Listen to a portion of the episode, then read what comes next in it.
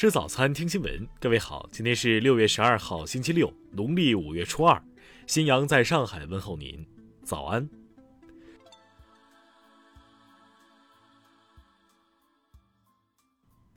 首先来关注头条消息：六十九岁的垃圾站女工姬庆兰从垃圾车旁的监控中消失三个月，家属苦寻无果，怀疑其不小心被撞进大垃圾车中，随后被拉到电车焚烧，遭遇不测。由于事发地刚好被移动信号塔挡住，只能看到三月二十六号，吉庆兰像往常一样在工作岗位上。一辆大型压缩式垃圾转运车倒车离开后，各处监控再也没有出现过他的身影。下桥派出所人员称，或因操作不当造成失踪，无证据证明被卷入垃圾车，已立案。听新闻早餐知天下大事。甘肃白银马拉松事故调查结果公布。赛事主办方、承办方、协办方、执行运营方十六家单位及其二十七名相关人员对事件的发生负有责任，应依法依纪追究责任。今日头条、腾讯新闻等一百二十九款 App 被通报违法违规收集使用个人信息，要求通知发布之日起十五个工作日内完成整改。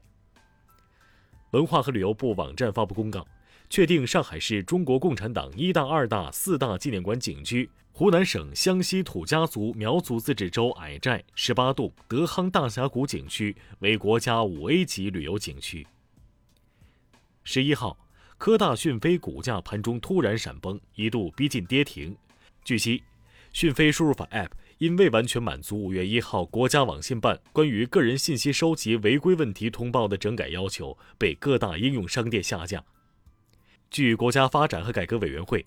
自十一号二十四点起，国内汽柴油每吨价格分别提高一百七十五元和一百七十元。十一号十一点零三分，我国在太原卫星发射中心用长征二号丁运载火箭成功将北京三号卫星送入预定轨道。此次任务还搭载发射了三颗小卫星。台媒爆出岛内特权疫苗名单。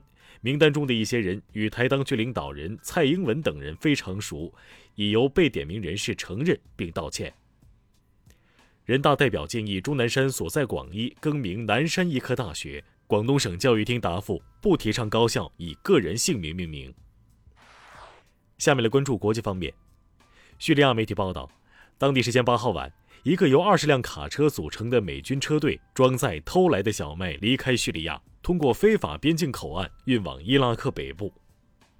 俄罗斯二十三岁女子安娜醉酒回家后，因女儿哭闹，将其挂在六楼阳台外惩罚。随后，小女孩的衣服撕裂，从六楼阳台摔落身亡。目前，安娜因涉嫌谋杀未成年人而被拘留。当地时间十号，一架军用飞机在缅甸曼德勒省宾乌伦附近失事，目前已造成十三人死亡。救援人员称，有一名儿童幸存。拜登与普京即将进行一对一峰会之际，美前总统特朗普发表了一份声明，称自己与普京2018年的会晤十分成功，并教育拜登不要再与普京开会时睡着。美国德克萨斯州州长宣布，德克萨斯州将建造自己的边境墙，并在下周起抓捕侵犯私有财产的移民。十一号。全俄社会舆论研究中心的民调结果显示，超过百分之六十的俄罗斯人认为普京履职表现良好。韩国最大在野党国民力量党十一号举行全党大会，现年三十六岁的李俊熙以百分之四十三点八的得票率当选党首。墨西哥大毒枭矮子古兹曼之妻，三十一岁的前选美皇后艾玛克罗内尔于当地时间六月十号在美国认罪。下面来关注社会民生。重庆九岁小女孩刘某因贪玩，只身到江边玩稀泥，不慎被困。民警乘飞踏进其腰深的泥潭，在淤泥中匍匐八十多米，将小女孩艰难救起。一九六三年，三十二岁的罗凤坤丢失两岁的儿子罗亚军。近日，九十岁的罗凤坤苦寻儿子半个世纪后，终于在公安部帮助下一家团聚。浙江一乡村小学男校长韩峰提议，在该校教学楼四个女生洗手间内置备免费卫生巾，还为女生捐赠运动内衣，希望让孩子自信地跑起来。外来物种太阳鱼入侵四川的消息得到相关部门确认，市场有售，但专家称不能靠吃预防泛滥。近日，深圳警方发现伪装成防疫提示的新型诈骗短信：“三小时内把核酸做了，否则承担法律责任。”威胁公民输入个人身份证、银行卡等信息。下面来关注文化体育。三十一岁的苏炳添，全国田径冠军赛及奥运选拔赛的百米决赛中拿下了九秒九八的好成绩，迎来赛季第二次破十。据东京奥组委召开的疫情对策专家圆桌会议资料显示，目前东京奥运会及残奥会已售出门票占整体的百分之四十二。